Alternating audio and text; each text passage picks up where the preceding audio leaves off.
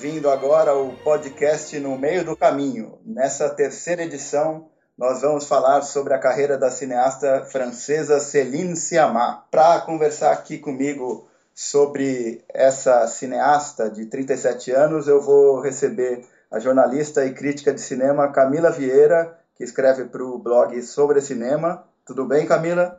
Tudo bem, Adriano. Boa noite. Boa noite. É, também é, vou receber para essa conversa o Ivan Oliveira, que colabora com o Cine Festivais como repórter e crítico de cinema. Tudo bem, Ivan? Olá, pessoal, tudo ótimo. Maravilha. Então, é, para a gente começar aqui falando sobre a carreira dessa cineasta francesa, eu vou dar um, um breve currículo é, é, da Céline Sciamma. Ela é uma, uma francesa que nasceu em 1978, então ela tem 37 anos hoje nasceu na cidade de Pontoise, que fica a 28 quilômetros de Paris. Ela se formou em cinema numa faculdade estatal de cinema na França, que, que chama La FEMI, que é uma faculdade importante é, que fica em Paris. E ela dirigiu três longas metragens ao longo da carreira dela. Em 2007, ela fez o Lírios d'Água, que, que foi exibido na sessão é, Amsterdã Regard, do Festival de Cannes. Em 2011, ela fez o Tomboy, que foi exibido na sessão Panorama do Festival de Berlim e acabou levando o, o prêmio TED, que é o prêmio dedicado a filmes com temática LGBT. E em 2014, ela fez o Garotas, que é, foi exibido na quinzena dos realizadores. E desses filmes, pelo menos o, o Tomboy e o Garotas foram exibidos aqui no Brasil. O Lírios d'Água eu não tenho certeza. É, para a gente começar, eu, vou pedir para cada um de vocês falar é, brevemente sobre é, as características do, do cinema é, da Celine Sciamma.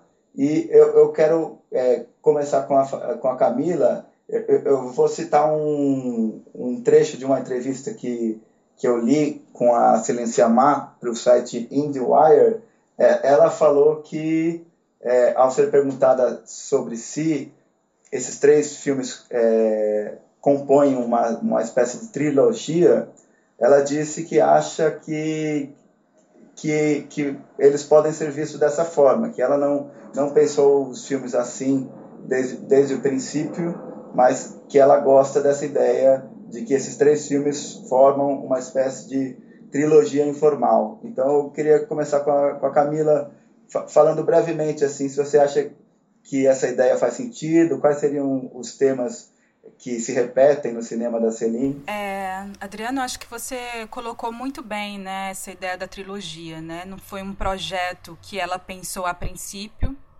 mas ela foi fazendo os filmes e acabou que no final ela, ela descobriu que todos esses três filmes é, conversam com a mesma temática, né? São filmes coming of age, né? Sobre o coming of age, que o que seria isso, né? São filmes sobre personagens que estão ali é, no, no, período da adolescência, né? Então eles estão descobrindo é, a sexualidade, estão descobrindo a identidade, o seu lugar no mundo. É, gosto muito do projeto de cinema da Celine Sciamma, é, não só das temáticas que ela coloca nos filmes, mas também como um projeto de linguagem de cinema.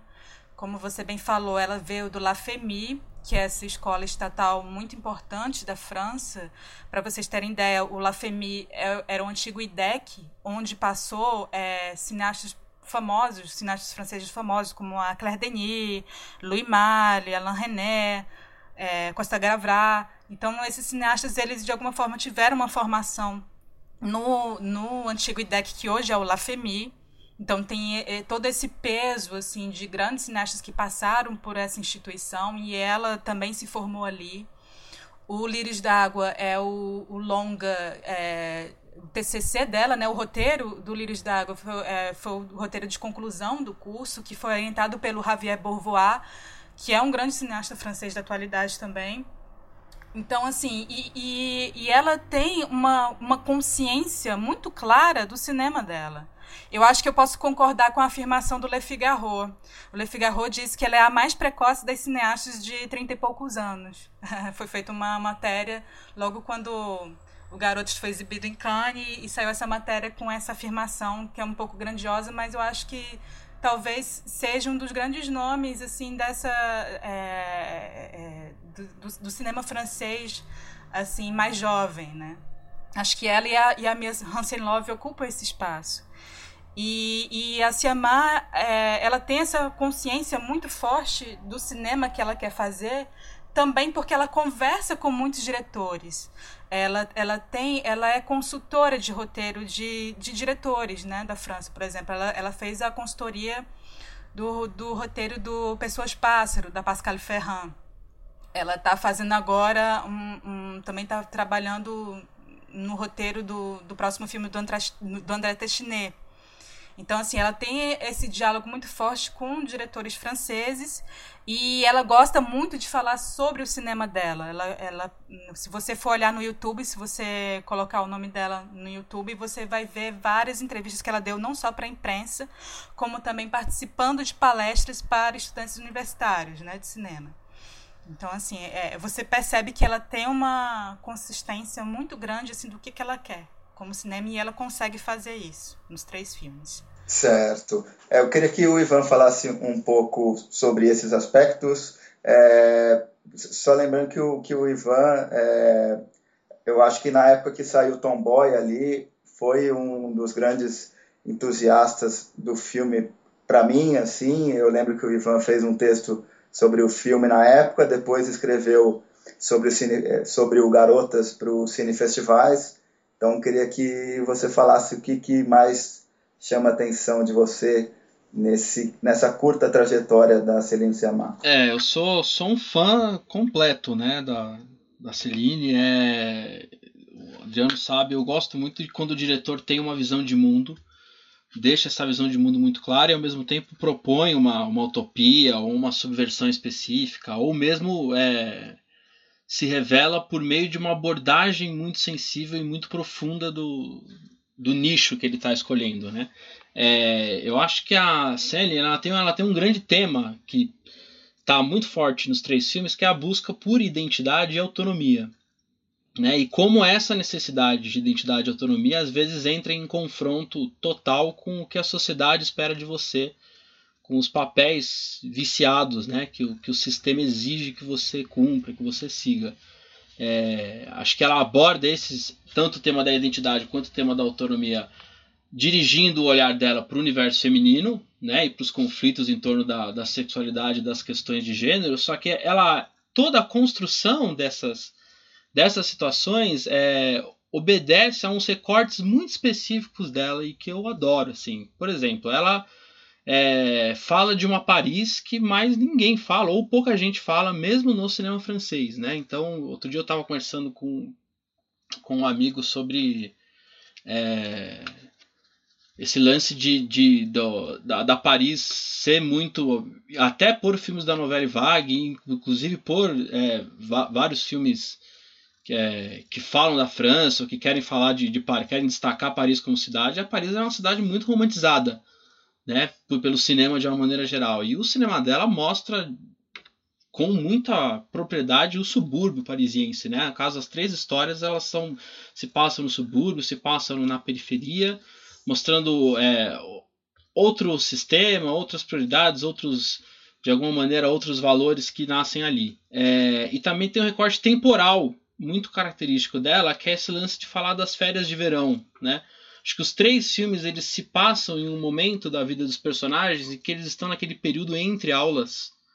E é um período, eu acho que esse é um período fértil para a adolescência, né? É um período em que é um tempo de descoberta, é quando a gente vai para um acampamento, é quando a gente vai para uma viagem, alguma coisa acontece, é um período reflexivo, é um período em que a gente se descobre muito. Acho que é um período de, de que faz nascer algumas autocríticas e, e talvez seja nesses períodos que a gente cresça assim de, de verdade, né? Que a gente desperte para alguns temas. Eu acho que é um, é um, período assim de desafogar do, do cotidiano e isso é, é muito claro no, no cinema dela. Acho que é ela escolhe esse período para ambientar os conflitos, né? E enfim tem outras características aqui, só que eu acho talvez mais interessante ir falando a partir dos filmes, porque cada filme vai explorar melhor uma dessas características. Tá certo. É, uma coisa que ela também falou nessa entrevista para o IndieWire é que ela pretende, nos próximos filmes dela, é, tratar sobre outros temas que não sejam é, novamente esses filmes sobre coming of age, sobre amadurecimento de adolescentes e de pré-adolescentes. Então é, é uma coisa legal de, de ficar atento é, a respeito dos próximos projetos.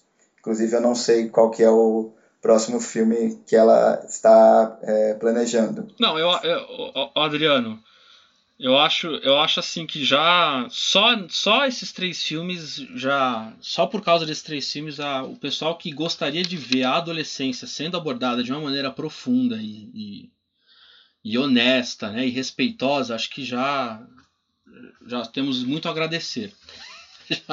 Ela abordou muito bem essa, né, essa, essa faixa etária. Ela falou em algumas entrevistas, sinalizou em algumas entrevistas que tem interesse em fazer um filme de terror. Então, assim, nós é, fiquem preparados assim para ter uma diferença, assim, né, de, digamos, de gênero dramatúrgico, né, assim.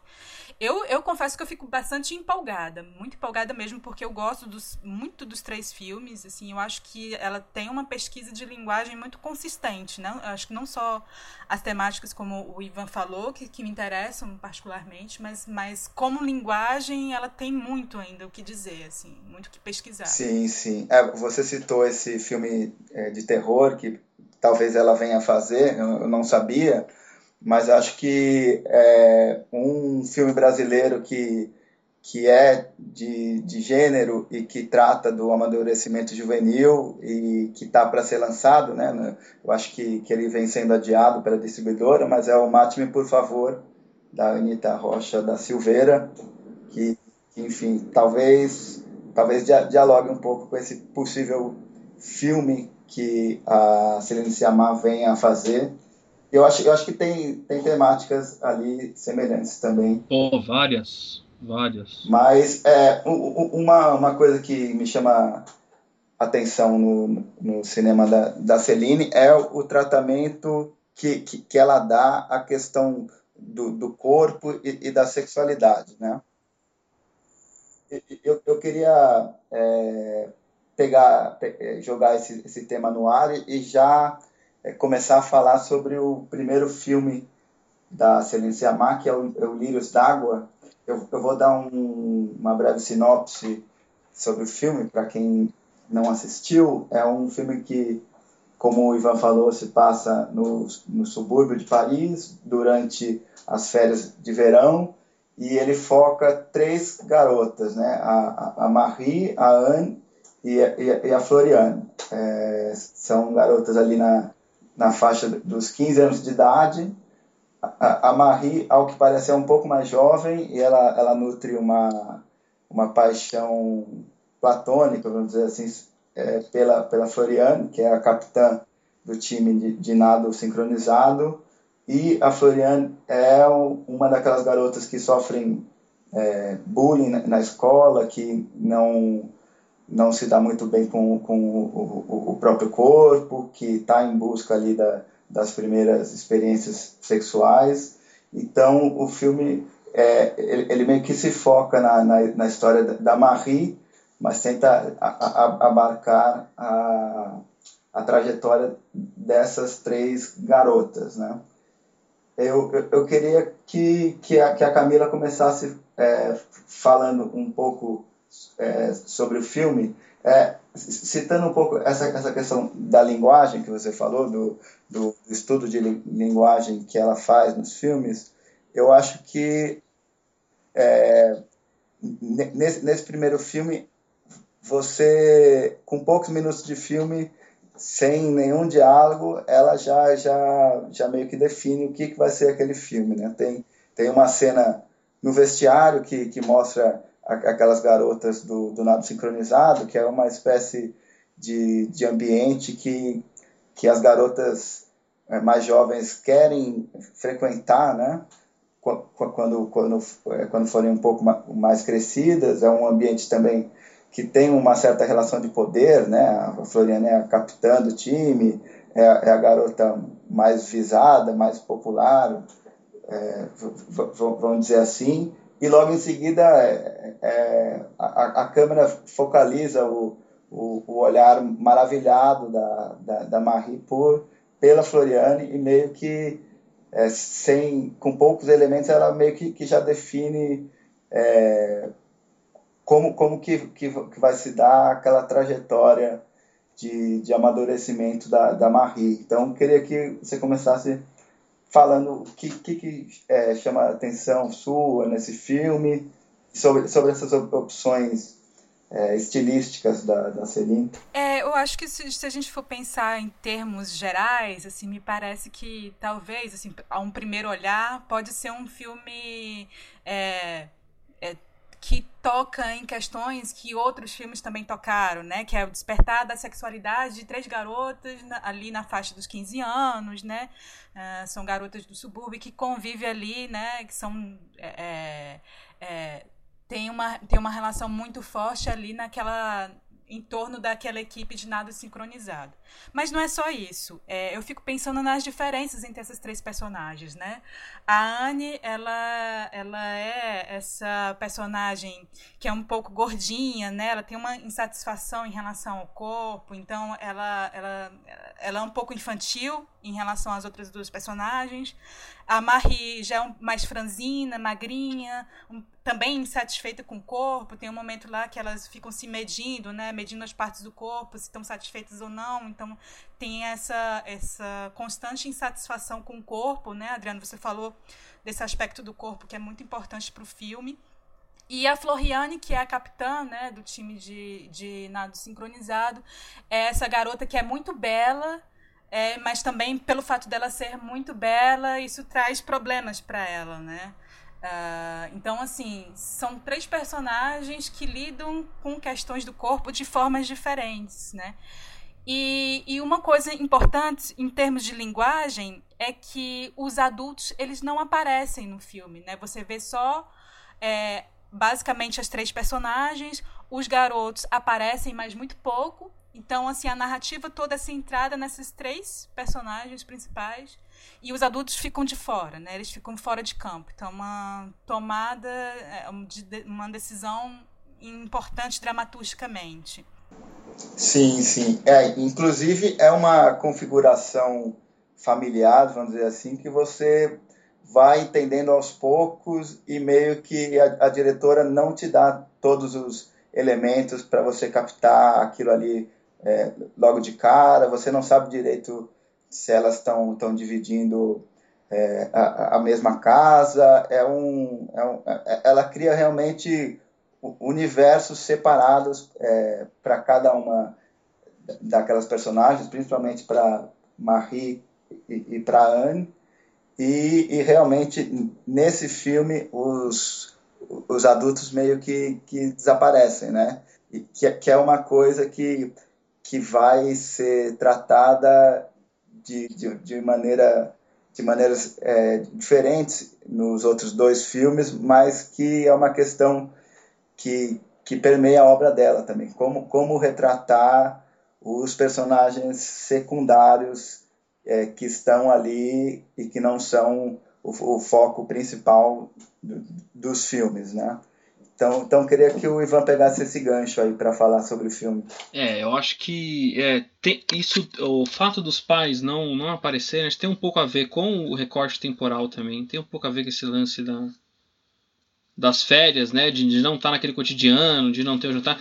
Se bem que eu não sei, né, ela, ela deixa meio aberta essa questão. A gente realmente não sabe, não só quem são os pais, como não sabe como, como são as estruturas familiares ali, né, presentes. É, é, é jogado. Acho assim, a, a Celina é muito boa em isolar os universos. Né? Então, no caso ali, o, os universos, o universo das três está tá bem, muito bem é, delimitado. Né? Então, as fronteiras são claras ali. É, os ambientes no cinema dela se repetem muito.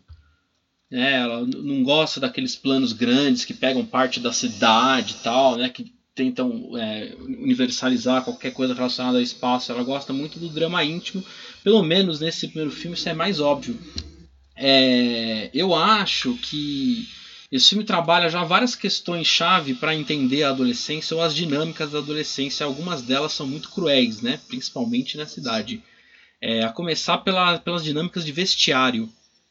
Né? Vestiário é um negócio, inclusive, vocês falaram, a Camila falou aqui, tá planejando um filme de terror aí. Bom, o vestiário feminino é, foi cena né, de diversos filmes de terror e é, é não e, e, por aí vai porque e na verdade o, o, masculino também é um ambiente em que aflora, aflora essa disputa muitas vezes uma disputa com alguma conotação sexual de qual é o maior né? O cara que não quer é, tirar a camisa, não quer tomar banho, não quer ficar pelado na frente dos outros é bichinha. Aí na falando no, caso masculino, né? Porque é, o, é, mais do que eu vivi, mas no, no caso feminino que é o que está é, mostrado no filme também tem as suas particularidades, as suas disputas, né?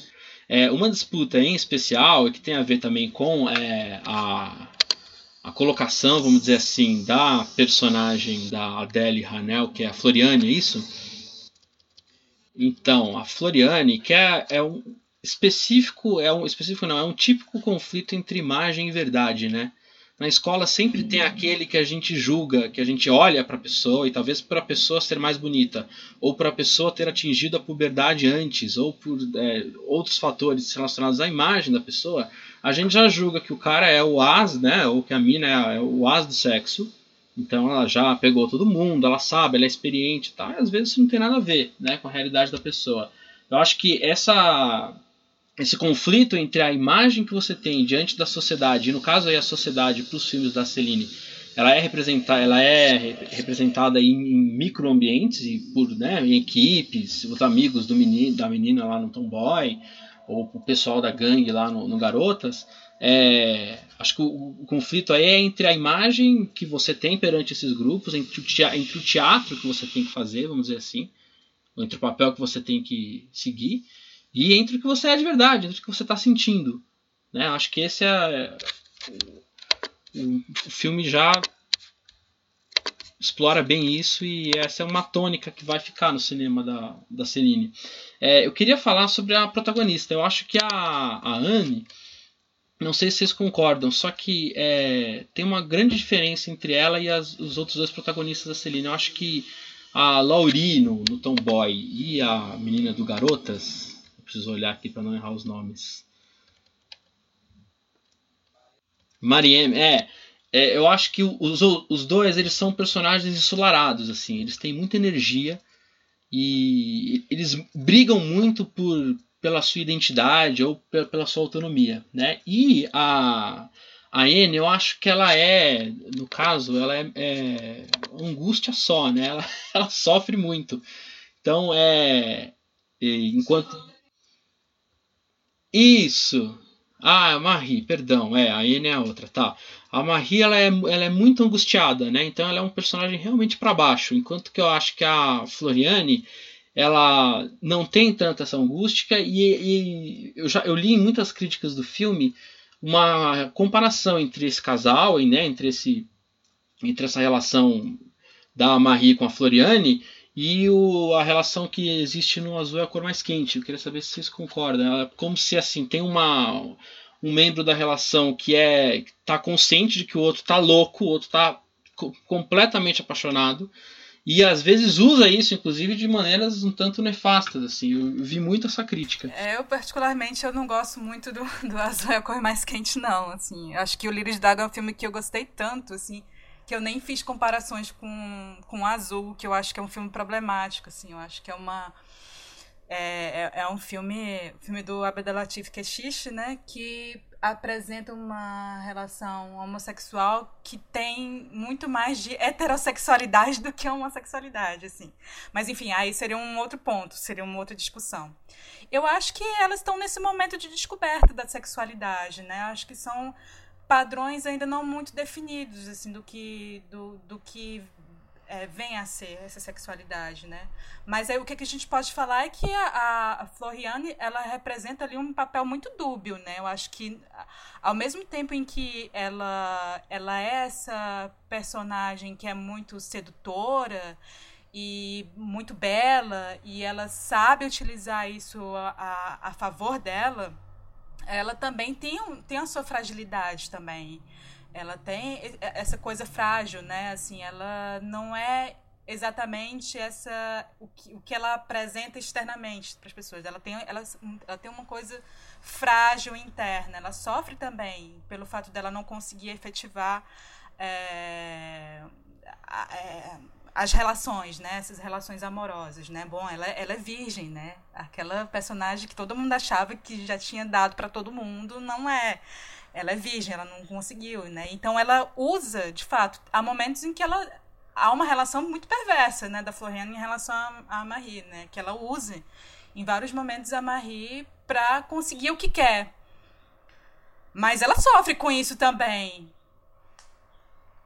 Eu acho que, que é uma, uma faca de dois gumes, ao mesmo tempo em que ela usa a Marie para conseguir determinadas coisas, né, para um pouco subverter essa imagem que ela tem em relação aos outros, ela também sofre um pouco, porque você vê em alguns momentos que ela gosta da Marie.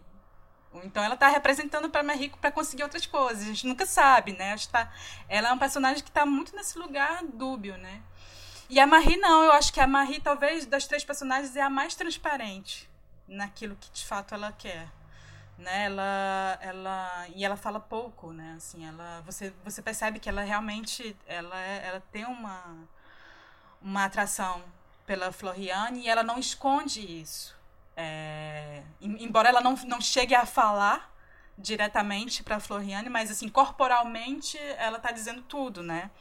E ela é uma das que não, não se conforma com é, é, esse papel de aparência das coisas, né? Inclusive até no diálogo final, ela fala para Anne, né, que bom, você precisa deixar de ser estúpida e parar com esse sonho de princesa.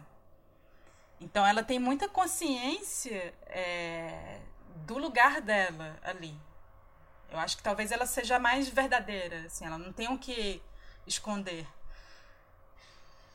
Só dando uma curiosidade, eu não sei se vocês sabem, é, a Adele Hanel, que é a, a, atriz que faz a Floriane, né? Ela, ela é casada com a Serena Siamar. é, e a Adele, ela, ela não, não, não sei se, se é, é, é, o primeiro longa que ela, que ela fez, assim, mas a Celine, ela, ela costuma trabalhar muito com atores não profissionais, né? Com atores que vão ser descobertos, né? Ela, ela, ela, prefere isso, assim, não, não lidar com atores conhecidos e trabalhar com atores que ainda não têm tanta experiência, assim. É, não, e ela é uma exímia diretora de atores, né?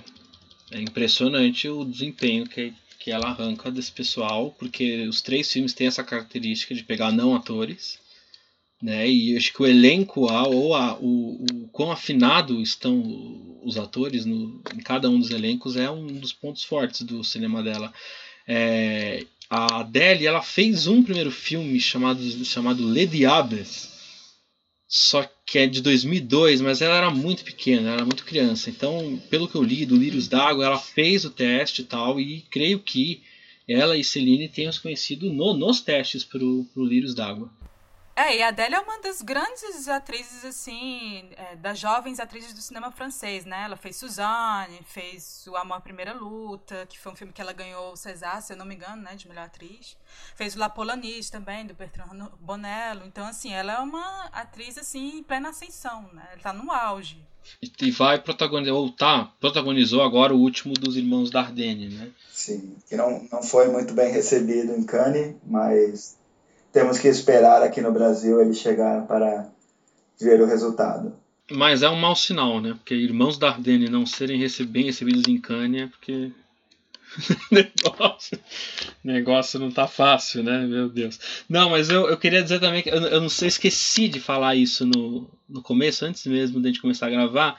É, há muito tempo eu vi um filme, um curta da Celina. A Celina tem esses três longas, ela tem um curta entre o Lírios e o Tomboy, que chama Pauline. é, que é, é, um curta maravilhoso. É o, o, Ministério de Esportes e Saúde, saúde é, é, acho que são o Ministério de Saúde e Esportes, que é o Ministério da França lá. Eles fizeram um projeto chamado Cinco, long, cinco Filmes contra a Homofobia, que são cinco curtas e tem no YouTube. É, e a, a dirigiu um curta chamado Pauline, que é o curta inteiro, acho que tem uns oito minutos, mas é uma menina deitada na cama, assim, contra a luz contando sobre as sensações é, que as sensações dela ou o que ela está descobrindo da sexualidade dela. É meio que uma confissão de que de que ela é homossexual assim para a câmera e num contraluz é um filme muito bonito e eu acho que esse personagem de, desse curta da Pauline é um pouco uma, uma extensão do que seria a Marie né? Acho que é um pouco a extensão do, desse personagem. Assim, é uma, uma garota que está numa fase melancólica da vida, que é, meu Deus, quem eu sou, né? O que eu estou sentindo, de quem eu estou gostando e, e como vou lidar com isso, né? Como vou me mostrar, como vou conquistar o outro. Acho que essa é um pouco, são um pouco os eixos que orientam essa personagem. Eu tô confundindo o nome toda hora, né? Marie, eu tô falando. Tô falando da Marie. Certo. É, para quem acessar o, o podcast pelo site, daí eu, eu vou atrás do link desse curta que você disse que tem no YouTube. Daí, para quem quiser assistir, o link vai, vai estar lá no, no Cine Festivais. Então, eu vou falar aqui uma breve sinopse sobre o Tomboy. Né? O Tomboy tem como protagonista a, a Lor, que é uma menina de 10 anos, que se muda com, com a família para um, um, um novo bairro. E ali, é, numa, numa, no encontro com, com uma garota, a garota é, toma ela co como um garoto e meio que, não por causa disso, mas a partir desse momento, ela que já se sentia como um garoto co começa a, a, a, se apresentar como tal para, o, para os meninos ali do bairro que também estão ali no, no período da, das férias de, de, verão. Então ela, ela começa a se apresentar como Michel. E isso é, vai ter. É, vai trazer algumas consequências quando é, é, a, a, a mãe dela e, e, outras pessoas passam a, a entender é, é, esse, esse comportamento que, que a Lore ou Michel é, vem tendo. Né? É, é um filme que passou aqui no, no circuito comercial é, no Brasil, acho que foi muito bem recebido aqui, pelo que eu, que eu me lembro. Então, queria que o Ivan começasse falando sobre ele. É, o, o Tom Bosch foi o primeiro filme que eu vi, né, da, da Semar, depois que eu fui atrás do Lírios d'Água, e quando o Garoto estreou, já era, já era fã. É, é interessante que o, o Tomboy já é uma, uma subversão muito forte, porque a Laurie, ela é já mais ou menos 10 anos, né? Entre 9 e 10 anos. É, ela é muito bonita, ela tem uma aparência andrógena, né? Porque ela ainda não entrou na puberdade e ela já gostava de usar bermuda, já gostava de usar camisa mais larga tal. E o, a sensação, na verdade, é de que o mundo da infância, inclusive da, da infância feminina, ele é um mundo estereotipado, né? Essa, essa, esse teatro social e essa, essas convenções do que, que você tem que ser e como que você tem que se portar a partir do seu gênero, isso já está muito forte desde a infância, ou talvez seja até mais forte na infância, né? Que é um período especial, um período importante para a formação da pessoa. Então, é, tudo que pertence ao mundo da infância feminina e as convenções da, do que seria uma infância feminina, vestidos, balé, né, boneca, não fazem o gosto dela. Então, acho que ela, ela aproveita esse, esse, esse engano que, a, o, que o pessoal lá do, do bairro cometeu, né, ao, entender que ela era um menino, e ela, ela usa isso, né, ela, e eu acho que o legal é a reação, porque de certa forma, ela está tendo já muito cedo um conflito, a gente pode chamar de um conflito transgênero, né? Porque ela tem uma sensação de que o corpo dela é inconciliável com o sentimento profundo de identidade dela. E só que ela lida com isso de uma maneira imaginativa. Isso é o mais lindo do filme, né? Ela, ela se diverte muito com isso de alguma maneira. Então ela tá eu acho que, eu acho que o olhar da protagonista é muito forte, porque é um, é um, é um olhar bem, bem polissêmico, né? É um olhar que tem uma angústia ali, só que ao mesmo tempo ela tá na pira de, de embarcar na ideia e de fazer o papel tal. E a reação da irmã mais jovem dela a essa empreitada é também muito interessante, porque é como se fosse um, um ideal do que deveria ser o mundo de verdade, né? Todo mundo devia reagir como a irmã mais jovem dela reagiu, que é curtindo e, e, e, entendendo, inclusive se aproveitando, né? Ela usa a, a irmã agora que a irmã tá é, fingindo ser um molequinho, tá jogando futebol sem camisa, para inclusive defendê-la, né? Tem uma hora que ela vai lá enfrentar os valentões, porque desafiaram a irmã mais nova e por aí vai. É... Então acho assim, elas, elas entram numa farsa. Então é, é, uma, é meio que usar uma, uma, uma, potência lírica do mundo da infância, que é esse lance da brincadeira, da farsa, de você enganar um amiguinho, e é, como uma ideia é, emancipatória mesmo, uma, uma, busca por autonomia. Né? Ela está ela tá querendo ser do jeito que ela é, do jeito que ela mais gosta. E acho que esse filme talvez seja o, o eu não sei, eu gosto muito do Garotas também, eu estou em dúvida ainda entre é, mas convém não hierarquizar agora, né? Mas eu acho que a mise-en-scène desse filme talvez seja mais bem resolvida, assim. É um filme muito equilibrado, ela tem um, tem um domínio do ritmo que é, é evidente. É, essa a personagem protagonista ela transborda ao mesmo tempo que ela está angustiada, ela transborda o, esse gosto de ser criança, né? Eu acho que é um, é um filme ensolarado, para usar de novo esse termo. É, eu acho que a descoberta, na verdade, quando a, a, a Laurie ela passa a, fingir ser um garoto, ela vai se descobrindo mais ainda, né? Eu acho que é a maneira dela mesma investigar os seus próprios gostos. Né? Então ela é, é, ela acaba descobrindo, compreendendo melhor quem ela é quando ela se veste de outro, né? Quando ela finge ser outro. Isso é que é interessante também. Uma dualidade bacana que o filme aborda. É, e eu acho também que, é, o, no caso, nos três filmes, mas nesse isso está muito potente, a Celine não entrega nenhuma resposta fácil e nada é simples. Então, assim, a gente não, apesar de, de, eu ter classificado aqui o conflito da Lori como um conflito transgênero, a gente não sabe é, ao certo o que, que vai acontecer no futuro com a sexualidade da, da Laurie, né? Pode ser, pode ter sido um desencontro, pode ter sido uma angústia específica, ou ela pode realmente é, dar vazão depois a essa vontade dela maior, não sei, né? Eu acho que o filme deixa isso em aberto. É, concordo, concordo, Ivan. Eu acho que é, o filme ele deixa em aberto é, esse, é, é, essa questão principal, né? Você fica na dúvida se a Lor gosta mesmo da Lisa ou se ela faz isso porque ela está se comportando, ela, ela queria saber como se comportar como um menino também, né? Se comportar como um menino é gostar de uma menina também. É, e ali eu acho que eu acho que o, o, filme o tempo todo está lidando com esse jogo muito explícito de, de performatividade mesmo, né? Quais são os códigos que a sociedade nos coloca que faz com que você diga que uma criança é menino ou uma menina, né? O que que tem que fazer, né? O que que a e como a Lor, ela se sente confortável nesse papel de menino. Uma coisa interessante que eu acho, eu acho que se a gente não soubesse que o nome do filme é Tomboy, que se o espectador não soubesse que o, que o filme se chama Tomboy, porque Tomboy é essa expressão para designar meninos que gostam de agir como meninos, né? Mas assim, se você esquecer esse título e assistir o filme sem saber absolutamente nada, é, o, a personagem da Lore é apresentada. É, você imediatamente pensa que é de fato um menino. Porque ali é, ela tá ali se comportando é, no seio da família dela e quando no momento em que tá ali conversando com a irmã, né, com os pais, ela está se comportando como um menino. E você só vai descobrir que ela é de fato uma menina naquela cena do banheiro, quando a mãe chama, né? Ló.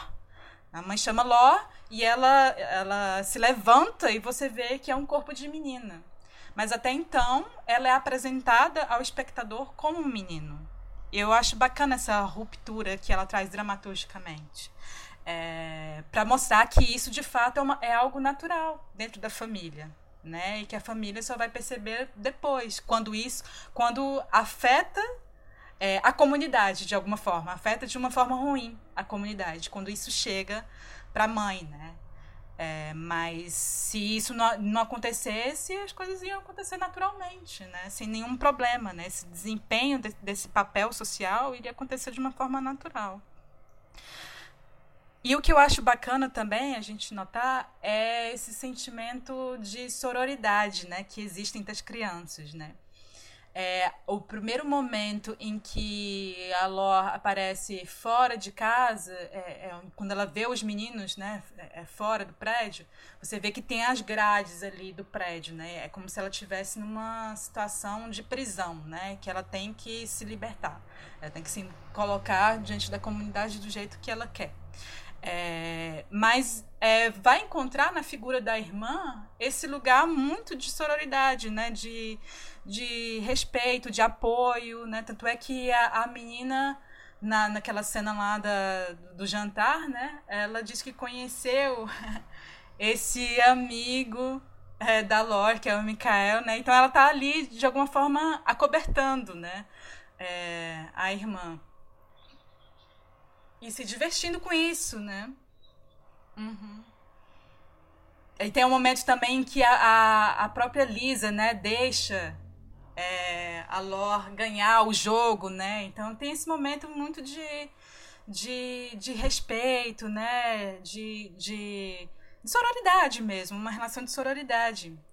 Sim, sim. E eu acho que, que nesse filme, talvez, essa estrutura de, de, de se passar nas férias escolares, é, é, ela, ela, ganha uma importância maior porque esse período dá a, a, a Ló ou, ou, ou ao Mikael né, um, um espaço efetivo para é, se descobrir sem essas amarras é, sociais que a escola impõe, que os pais é, dele e, de, e de outros é, colegas impõem.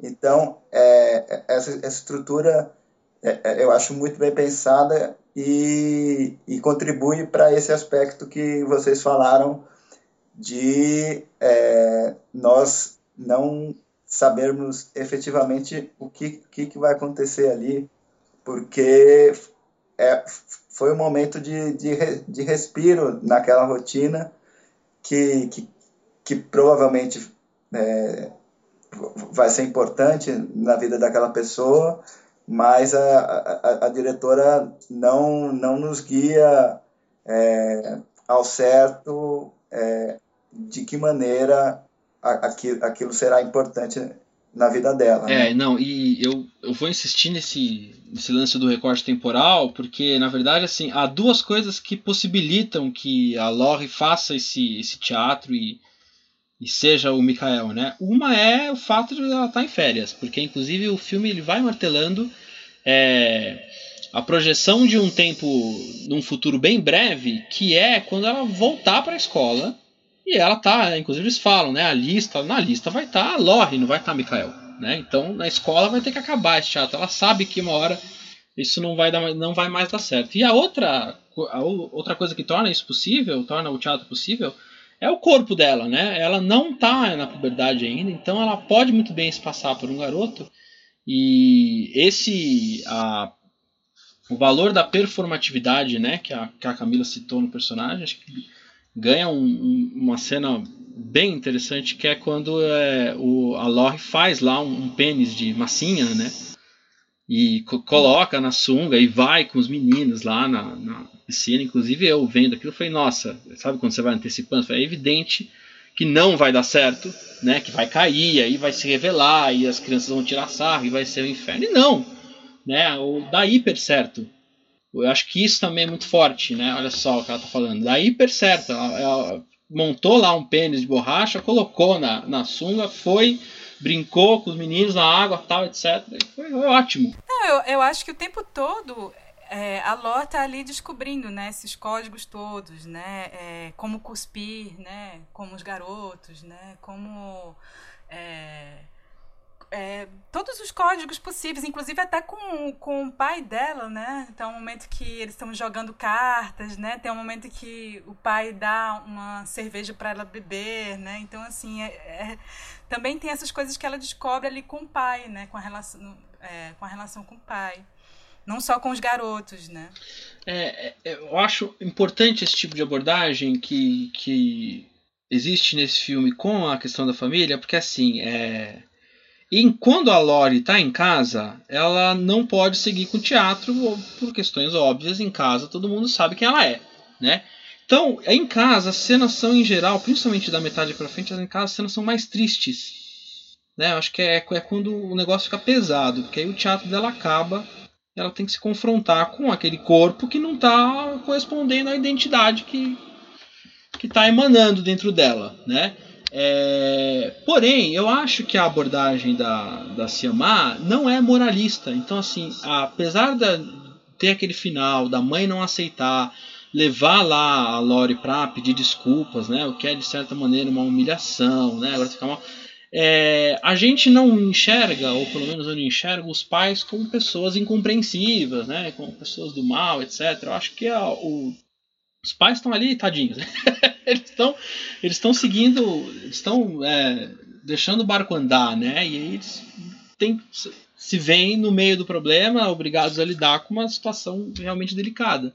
É, e eu acho que quando a abordagem não é moralista, então assim, a família é funcional, o pai está presente, a mãe está presente, eles são atenciosos, eles são carinhosos, quando, ou seja, quando essa abordagem não, não tem nenhum maniqueísmo, né, os pais eles não têm uma culpa é, identificada, eu acho que o problema fica próximo da gente. Então é, é ajuda o, o, espectador, ajuda a pessoa a refletir melhor sobre a questão do gênero, porque ela consegue atingir um, lugar de consciência com o qual ela se identifica. Né? Falou, ó, é uma família é, normal, mas a menina está com esse problema. Então acho que é, é um mérito do roteiro o, a família da, da Lori não ser uma, uma família desfuncional, e sim ao contrário, uma família onde tá, tá tudo ok. Sim, de fato, é uma família extremamente amorosa, né? Em que dentro de casa mesmo, a Ló, ela pode se vestir como um menino e não vai ser um problema. E também quando a Ló aparece maquiada ali, né? Quando a Lisa ma maquia ela e ela aparece maquiada é legal também. Então, assim, não, aparentemente, a princípio, não é um problema. Isso só vai virar um problema quando é um problema para a sociedade. E aí é quando a mãe se vê obrigada a dar uma resposta, né? Inclusive naquele diálogo que eu acho bem forte, assim, ela diz que é obrigada a fazer aquilo, né? Uh, mas é, é, quando, quando a situação toda de descoberta se dá, você percebe que a Serena ela tem um cuidado para não expor essa relação do adulto e criança de uma forma muito perversa. Você vê que as conversas entre os adultos se dá muito atrás das portas, né? Você não quase não vê exatamente o que, que eles estão, você não consegue escutar direito o que, que eles estão falando. Eu acho isso extremamente honesto. E aí, quando se existe algo mais perverso, digamos assim, nessa descoberta da identidade da, da Ló, é entre as crianças, né? Porque ali, de fato, vai se dar de uma forma muito cruel. Mas, ao mesmo tempo, tem um, um, um outro desfecho, né? Que aponta um caminho esperançoso, né? Pra Ló, assim eu acho importante assim colocar cada personagem assim no seu lugar, né, para não haver desequilíbrio moral. Bem, vamos falar agora do último filme é, dirigido pela Celine Sciamma, que foi realizado em 2014. É um filme chamado Garotas.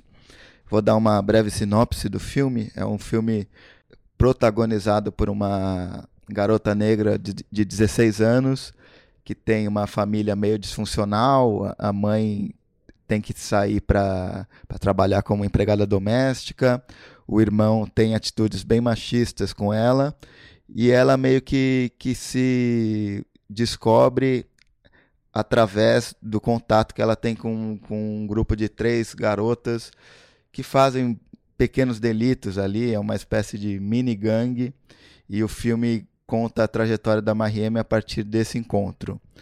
É, Para a gente começar a conversa sobre o filme, eu queria citar uma cena que eu, que eu gosto do, do filme, que é, que é justamente o plano inicial em que a Mariem aparece jogando futebol americano com outras garotas. E há ali uma certa celebração, uma certa cumplicidade entre elas que é, a gente vai ver depois que é algo meio é, passageiro assim, porque é, logo depois dessa cena a, a Celina acompanha essas garotas de volta ao complexo habitacional em que elas vivem e, e apenas pelo, pelo abaixar do som é possível entender que aquele momento de, de celebração não é algo cotidiano para aquelas garotas. Eu acho que, é, assim, apesar de a Celine não é, realizar um tratamento pesado é, sobre os temas, que os temas sociais, que, que a obra aborda, eu acho que é esse momento de, de celebração e também um, uma cena em que as garotas cantam uma música da Rayana, é, já mais para metade do, do filme, eu acho que, que são momentos é, que diferem um pouco do cotidiano dessas garotas. Então, queria é, pedir para a Camila começar falando um pouco sobre o filme. É, eu gosto muito do Garotas, assim, eu acho que, inclusive, eu escolhi, eu elegi o Garotas como o melhor filme é, do ano passado. É, bom, no sentido de quê? Porque eu nunca tinha visto até então um filme francês em que todas as em que as, as personagens, basicamente todas as personagens são mulheres negras. É, eu acho que isso é um dado muito importante para esse filme. É, já vi outros filmes franceses em que os personagens são negros, sim, mas, por exemplo, como A Ferida, do Nicolas Clot, é, Nicolas uh, e da Elizabeth Percival. Mas é um filme em que os personagens ele lidam muito com as questões sociais, é, que são questões é, sociais é, muito difíceis né, de lidar, porque são personagens que são imigrantes é, e que estão ali vivendo como estrangeiros numa França que a gente sabe que é, ainda é extremista. E o Garotas ele vem trazer uma outra, uma outra abordagem é, desse universo, é, prezando colocar em primeiro plano muito mais uma leveza, uma alegria, é, é, muito mais um filme sobre uma aventura que se dá em grupo, sobre amizade. Há muito mais momentos alegres é, do que momentos tristes. E claro que os momentos é, de crise existem, né? Com a, com a Mariama, que é a personagem principal. É, bom, ela tem que conviver com o machismo do irmão dentro de casa, né? Ela cuida da, da irmã pequena, mas tem que conviver com o machismo do irmão tem que conviver também com o machismo daqueles rapazes com que ela vai conviver na terceira, na terceira parte do, do filme. Então, claro, tem, tem seus problemas, né? Tem seus problemas sociais que estão ali muito presentes no filme. Mas eles não estão em primeiro plano. Né? Em primeiro plano está realmente essa descoberta de uma identidade da, da Marianne, é, mas por um aspecto muito mais leve e alegre, de uma vontade de viver e de, de de é, vivenciar essa identidade da forma mais plena possível, embora não seja totalmente plena, porque ela vai lidar com algumas dificuldades ao longo do caminho. É um filme que é dividido em três partes, né? Na, na primeira parte você vê a Marianne ali com essa garota que frequenta a escola, é, que é um pouco tímida, é, que convive assim com a violência do irmão dentro de casa e aí ela descobre na, é, na, na, na, transição da primeira parte para a segunda esse grupo de, de garotas de três garotas que formam esse grupo de sororidade novamente eu acho que os filmes da, da Siamá tem essa, essa, esse elemento da sororidade também muito forte nos três filmes. É, e ali ela vai se constituir como mulher né? Ela vai aprender a como se portar naquele grupo que tem seus códigos de consumo também, né? Porque elas se vestem com as roupas da moda, né? Elas escutam as músicas que estão ali é, rolando no, no rádio no momento. Então, assim, tem esse aspecto do consumo que é muito forte no filme. E no terceiro momento, aí já, já vai se dar com uma crise né, da, da, dela dentro desse grupo, e aí ela já vai passar a ter o seu momento tomboy também, ali, em que ela vai ter que lidar com um grupo de, de meninos e se comportar de uma outra forma. Talvez seja um momento mais triste assim, da personagem, mas que vai novamente ali no final vai dar um, um certo ar de esperança. Então, eu acho que, que é um filme muito importante nesse aspecto de mostrar esse protagonismo negro né, e feminino. Ao mesmo tempo, me parece que o Garotas tem uma estrutura narrativa mais bem definida do que o Tomboy e o Lírios d'Água. Não, mas é porque no Garotas ela quis dramaturgicamente deixar isso muito claro, né? É um filme em capítulos, né? Ele é dividido em capítulos, tanto é que entre uma, uma parte e outra há o, o, as cartelas em preto, né? Então, para realmente diferenciar isso, né? E ela quis mostrar que cada um desses capítulos é como se fosse uma grande jornada que a personagem estaria passando ali, assim.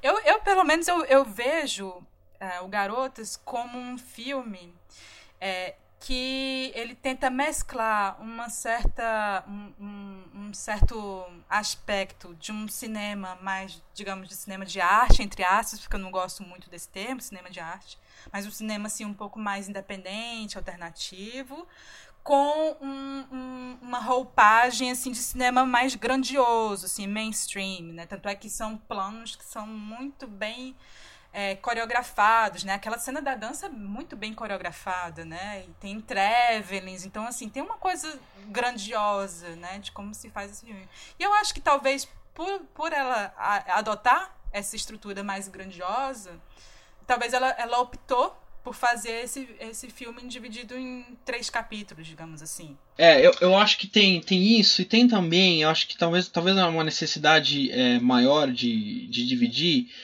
para mostrar as diversas camadas e para mostrar a dimensão do, do problema, a dimensão do, da roubada que é ser mulher, ser negra e ser pobre. Né? Então acho que é, também um pouco para para repartir o roteiro, o roteiro nesse aspecto informacional também. Acho que é, é no começo do filme ela opta Acho que, novo, acho que aquele negócio da, das férias, Adriano, pelo, pelo que eu lembro, ela, a, ela é, a Mariana é reprovada né, nas provas do ensino médio. E aí ela teria que voltar para a escola, mas ela não volta, não é isso? Ela teria que fazer o ano de novo e ela não vai. Acho que é, é, um, é pouco isso. E eu acho que na apresentação já. A Siamar já apresenta de novo esses, as, as características típicas do, do, dos cenários dela. É de novo conjunto habitacional, né? É uma, uma coab ali. E com uma atmosfera social específica, né? Da coab da, da periferia. E com também com um conflito entre o que você é na intimidade e a imagem que você terá perante o seu grupo de amigos ou perante a sociedade. É...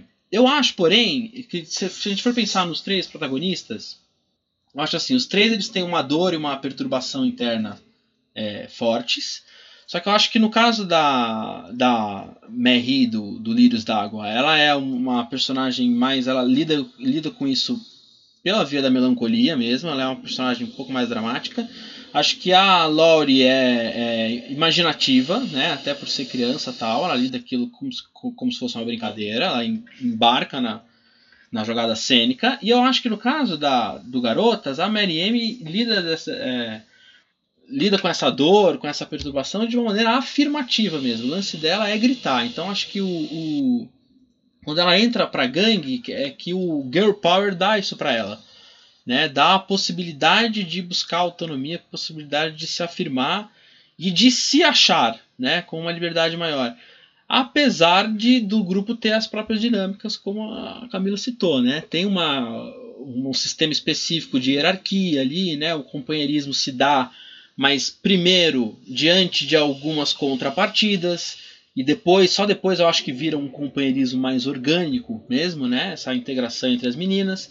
É, de qualquer forma, acho que são, são todas é, são espécies de ferramentas para a reconstrução de si mesma, né? Eu diria é mais ou menos é, essas as, as, as funções, vamos dizer assim, dessa, dessa situação da MRM.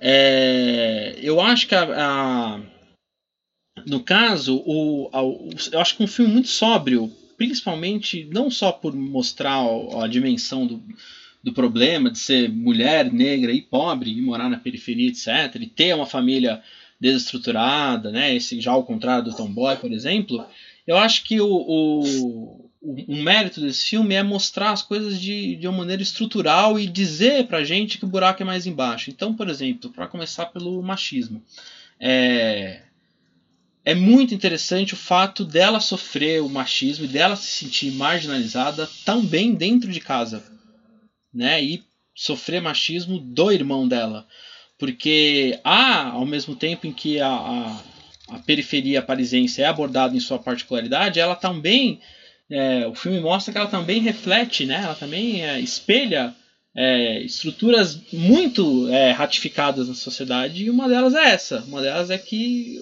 é, o, o homem manda, né? Então, mesmo quando ela ganha uma luta, lá mais pro, da metade pro final do filme, quando ela ganha uma luta lá das meninas, é o próprio apoio do irmão e é o orgulho do irmão que faz ela se sentir feliz e que faz ela se sentir realmente é, orgulhosa por ter ganhado a luta. Né? Então acho que essa é, uma, é, um, é um exemplo da complexidade que a, que a Selma escolheu para abordar essa história. Ah, sim, novamente. É, apesar de não, de não ser explícito assim no filme, ainda assim nós estamos lidando ali com um filme de gênero, no sentido de que, bom, a Marianne ela vai ter que lidar com uma certa agressividade, né, que me parece que é uma agressividade masculina, para reverter essa essa violência simbólica, né, que ela sofre no dia a dia por ser isso, né, por ser mulher, por ser negra, por ser pobre, né? Então, assim, também o grupo dela se utiliza dessa agressividade.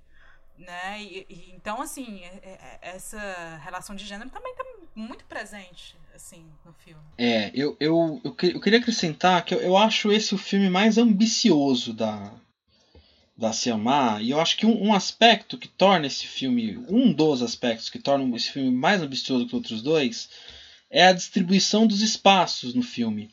É, ao contrário do, do Lírios d'Água e do Tomboy, esse filme ele não tem, não tem muro. Né?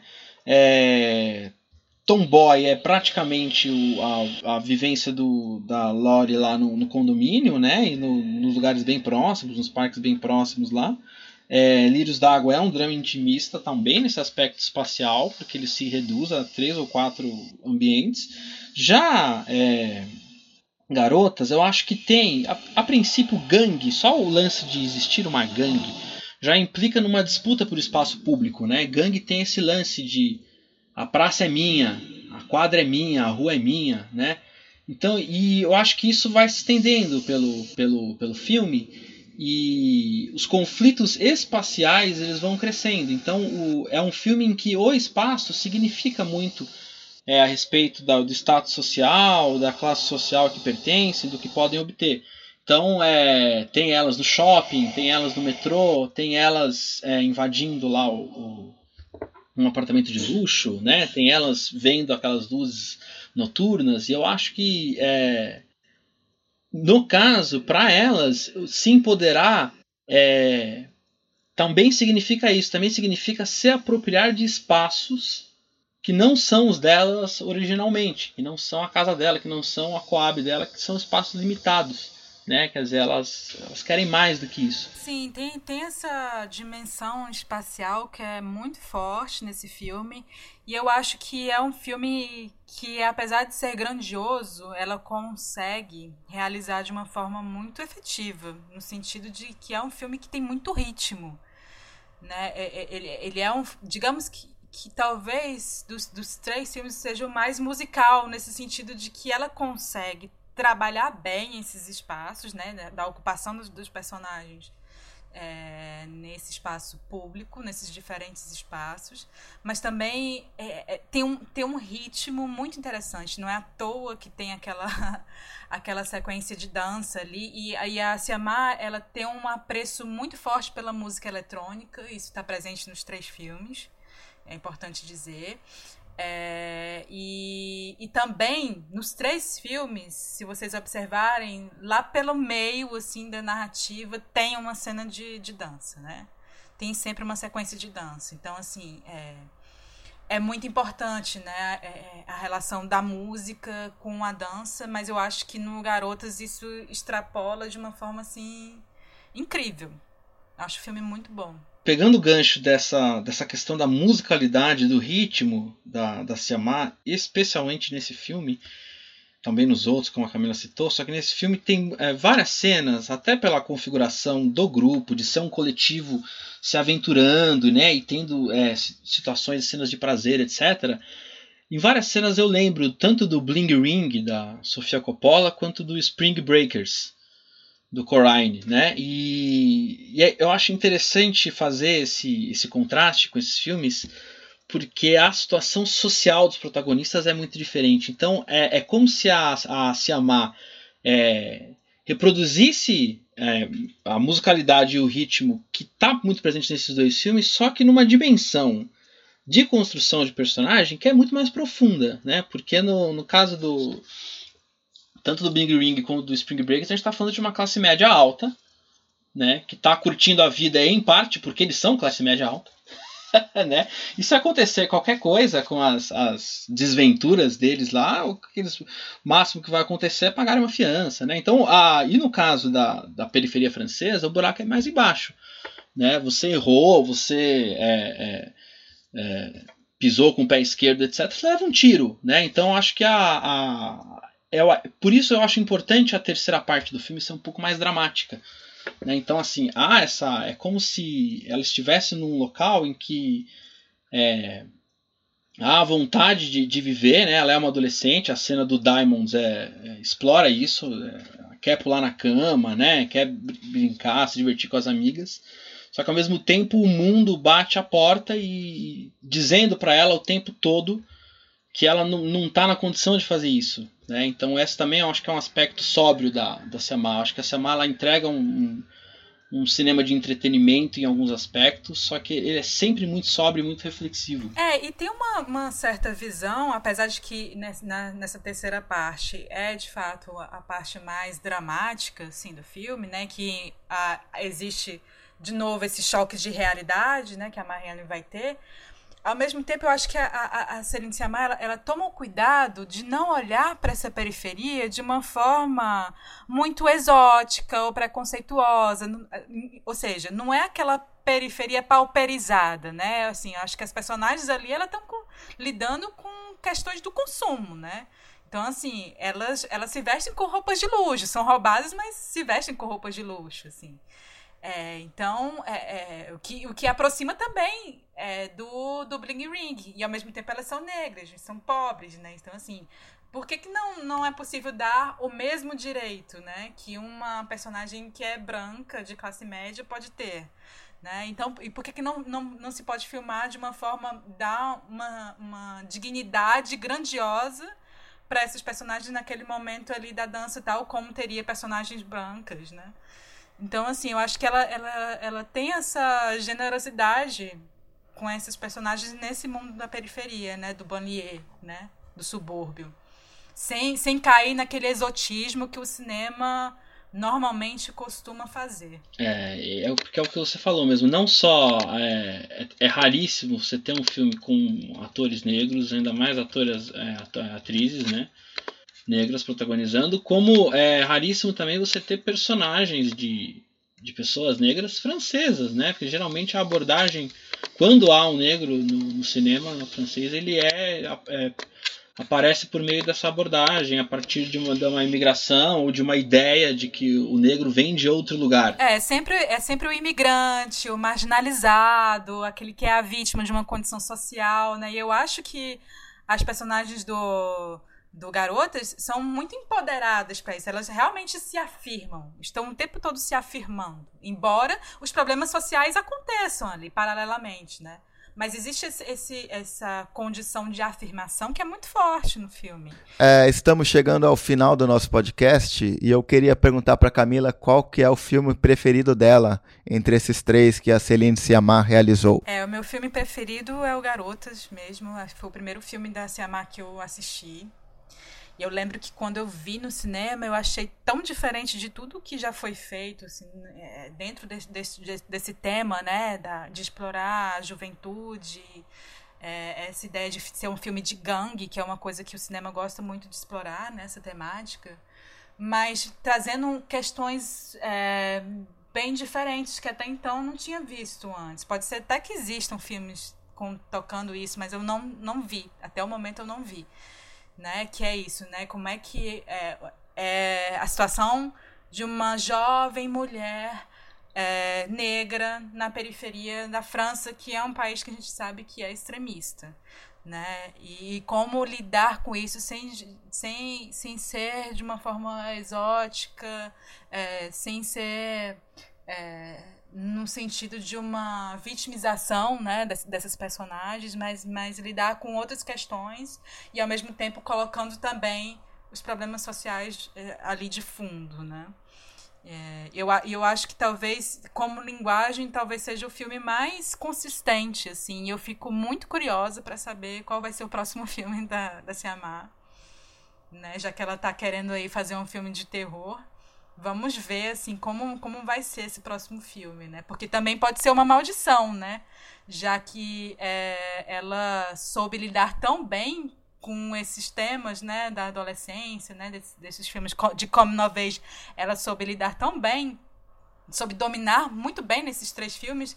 Aí eu não sei, eu acho que passando para uma outra questão, uma outra temática, eu não sei se ela vai conseguir também. Vamos ver, né? Vamos aguardar. Eu queria que o Ivan fizesse seus últimos comentários a respeito do cinema da Celine Sciamma e também elegesse o seu filme preferido da diretora. Olha, eu, eu esqueci. Quando a gente estava falando do Tomboy, eu esqueci de falar isso, tá vendo? Eu achei só agora. É, a gente sempre. É, quando a gente lê, na, na, verdade, assim, eu ia abordar alguma frase, alguma coisa nesse sentido de a partir de que idade o corpo passa a ser uma questão, né, na identidade da pessoa. E cada vez que eu leio textos de psicólogo, de psicanalista tal, é, cada vez mais eu encontro alguém dizendo que é cada vez mais cedo que o corpo passa a ser uma questão. Né? E esqueci de falar isso na, na, quando a gente estava comentando do, do Tomboy. Eu acho que Tomboy é o meu, meu preferido, assim, eu acho que é o é personagem que eu acho mais cativante e acho que é o, o, o, tema em que ela consegue achar um, um equilíbrio mais interessante assim na abordagem, é, não deixando de ser delicado e leve como os outros dois filmes também são, mas tra trazendo à tona a complexidade da situação. Acho que esse é o, é o principal talento dela e acho que Tomboy é o, o ícone disso, assim. E eu acho que se eu tivesse que colocar um segundo, seria Garotas. Bom, eu também vou eleger o meu filme preferido da Celine Sciamma e é o Tomboy. Assim como o Ivan, eu foi o primeiro filme que eu vi da Celine e até hoje é um filme bem marcante, mesmo depois de, de revê-lo, eu acho um, um, filme muito bem realizado, sem excessos de roteiro, tem uma estrutura muito bem definida e, enfim, é o, é o meu preferido. Queria agradecer aqui a participação da Camila Vieira no nosso podcast. É, obrigada, Adriano, e obrigada, Ivan, por esse diálogo maravilhoso sobre a Siamá, que é uma diretora que eu gosto muito. Eu também queria agradecer a presença do Ivan em mais um podcast no meio do caminho. Valeu, Adriano. Prazer, Camila. Muito boa conversa. A terceira edição do podcast No Meio do Caminho vai chegando ao fim. Eu queria lembrar que quem quiser sugerir algum diretor ou fazer comentários sobre o nosso podcast, pode entrar em contato pelo e-mail redacal@cinefestivais.com.br ou pelo nosso Facebook, facebook.com/cinefestivais. Também queria lembrá-los que vocês podem assinar o nosso podcast pelo iTunes. É só procurar no meio do caminho e assinar o nosso podcast. Assim você receberá as atualizações sempre que publicarmos uma nova edição. Bom, por enquanto é isso. Um abraço e até a próxima.